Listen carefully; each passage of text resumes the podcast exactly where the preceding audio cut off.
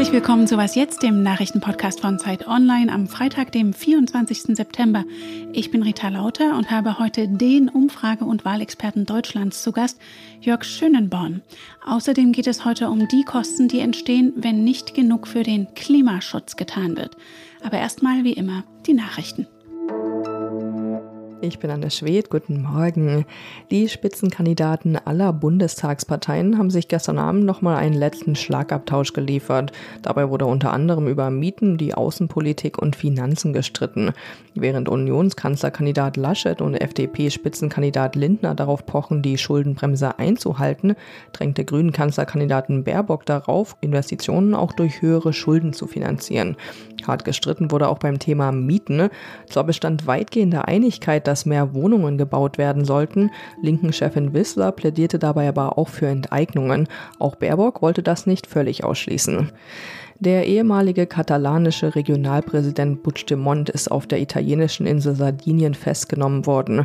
Gegen ihn lief ein internationaler Haftbefehl. Er hatte 2017 gegen den Willen der Zentralregierung in Madrid ein Referendum abgehalten und für kurze Zeit auch die Unabhängigkeit Kataloniens ausgerufen. Ob Italien ihn jetzt jedoch nach Spanien ausliefert, ist noch unklar. Redaktionsschluss für diesen Podcast ist 5 Uhr. Werbung Diese Woche in der Zeit? Die Bücher des Frühlings. 16 Seiten blühende Fantasie. Von gefährlichen Liebschaften, einer Flucht auf dem Mississippi und magische Erzählkunst. Das Literaturspezial zur Buchmesse in Leipzig. Die Zeit, Deutschlands größte Wochenzeitung. Jetzt am Kiosk oder direkt bestellen unter zeit.de/slash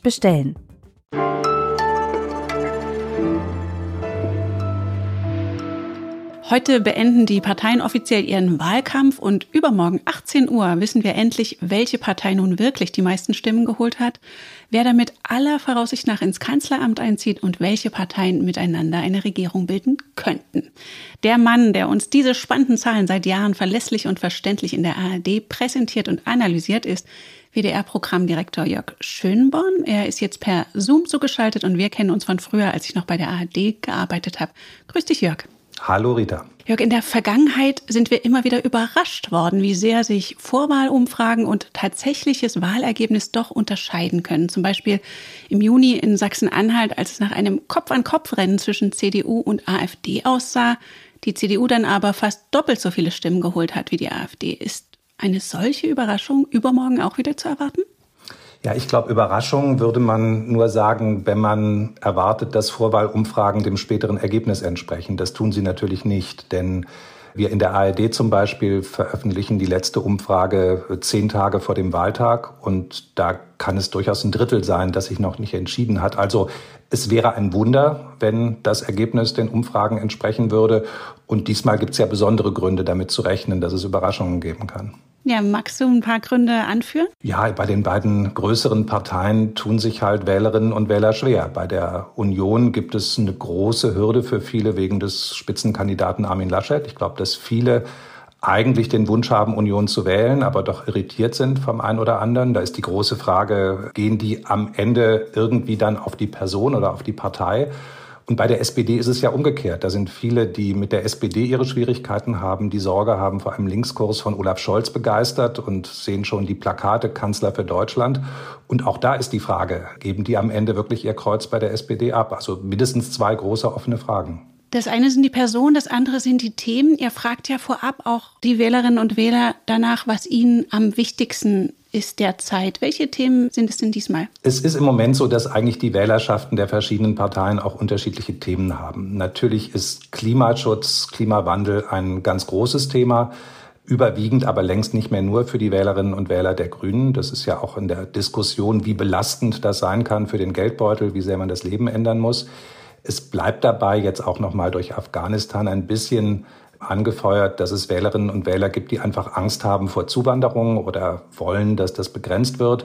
Und es gibt natürlich auch diejenigen, die sich mit sozialen Fragen beschäftigen. Und da merken wir, dass das Thema Rente übrigens auch für die, die ganz gut versorgt sind, trotzdem ein großes Thema ist, weil man eben nicht weiß, habe ich auch in 20 und 30 Jahren noch das, womit ich in den Ruhestand gegangen bin. Welchen Einfluss könnte es denn haben, dass sehr viele Menschen diesmal Briefwahl gemacht haben? Einerseits auf die Wahlentscheidung, andererseits darauf, wie lange die Auszählung dauert, bis wir ein Ergebnis haben? Ja, ich glaube, bei der Wahlentscheidung muss man sich klar machen, wer wählt denn Brief. Das sind Menschen, die auf jeden Fall wählen wollen, denn es macht ja ein bisschen Mühe, die Unterlagen zu beantragen. Das sind häufig auch Menschen, die ja schon Neigung zu einer bestimmten Partei haben. Also wenn wir jetzt wirklich 50 Prozent oder mehr Anteil Briefwählerinnen und Briefwähler haben, dann glaube ich, hat das allenfalls Einfluss auf die Wahlbeteiligung, aber nicht auf die Verschiebung zwischen den Parteien.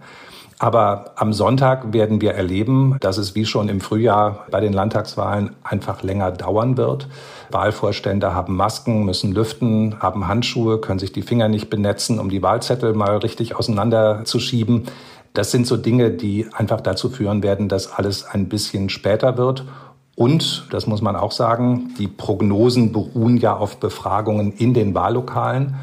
Wer per Brief wählt, kann nicht so gut befragt werden. Und deshalb haben wir im Frühjahr die Erfahrung gemacht, die Prognosen sind immer noch sehr gut, aber schon ein bisschen weiter weg vom Ergebnis, als wenn mehr Menschen in Präsenz da wären. Und du selber bist ja am Sonntag wieder im ARD Großeinsatz. Hast du den selber Briefwahl gemacht? Ja, ich mache das immer, außer in Nordrhein-Westfalen. Da bin ich ja zu Hause, da kann ich dann auch selbst zum Wahllokal gehen, was ich immer ganz schön finde.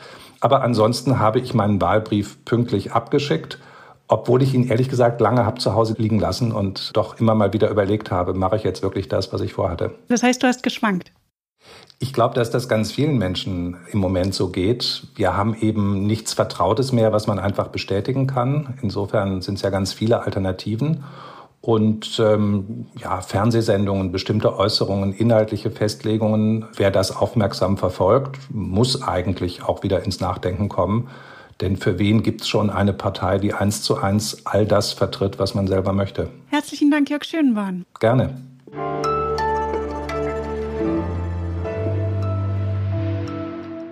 Und sonst so? Eigentlich liebe ich ja das Podcast-Format. Manchmal aber bedauere ich es schon ein bisschen, dass wir Ihnen keine Bilder zeigen können. Dann könnten Sie nämlich sehen, wie wir die in der und sonst so Rubrik so beliebten Kategorien Tiere und Spiele verbinden. Der rumänische Fußballverband hat jetzt eine Aktion gestartet, mit der Straßenhunde ein neues Zuhause finden sollen. Die Spieler laufen in dieser Saison also nicht wie üblich mit Kindern an der Hand ins Stadion ein, sondern jeweils mit einem Hund auf dem Arm. So sollen die Tiere ein neues Zuhause finden und den Anfang machte am vergangenen Wochenende die Mannschaft von Dynamo Bukarest. Auch nach Anpfiff dürfen die Hunde im Stadion bleiben. Dafür wurde extra das Abbrennen von Pyrotechnik verboten. Ach so, und das Bild von den Hundespielern verlinke ich Ihnen natürlich.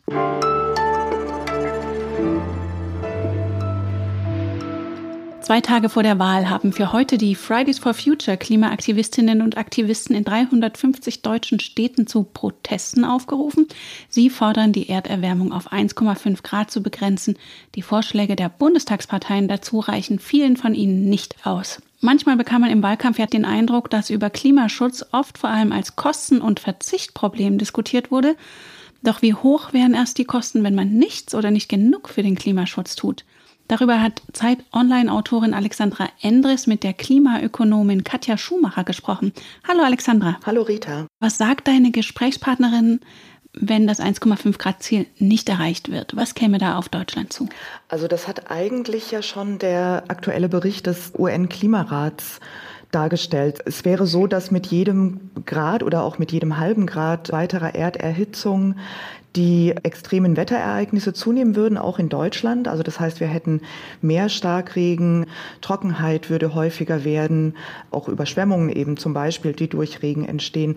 Die Konsequenzen haben wir ja in diesem Jahr leider unter anderem an der A und an der Erft schon gesehen, bei diesen verheerenden Überschwemmungen, bei denen sehr viel Schaden entstanden ist und auch Menschen zu Tode gekommen sind. Und weitere Erderwärmung bedeutet einfach, solche Ereignisse werden wahrscheinlicher, werden häufiger und werden auch heftiger mit den Folgen, die das dann eben auch hat für Mensch und Natur. Abgesehen von diesen Gefahren für Mensch und Natur, wenn man das jetzt mal unter der ökonomischen Perspektive betrachtet, welche Kosten kämen denn dann auf Deutschland zu? Das lässt sich natürlich nicht exakt beziffern, weil man nicht so genau vorhersagen kann, wann und wie intensiv diese Ereignisse tatsächlich auftreten werden. Aber was man weiß, ist, dass zum Beispiel ein Hagelereignis, was wir diesen Sommer hatten, da gab es Schäden an Gebäuden und an Autos und der Gesamtverband der deutschen Versicherungswirtschaft beziffert beziffert allein die Schäden durch dieses eine Ereignis, das ja auch nur regional aufgetreten ist, auf 1,7 Milliarden Euro.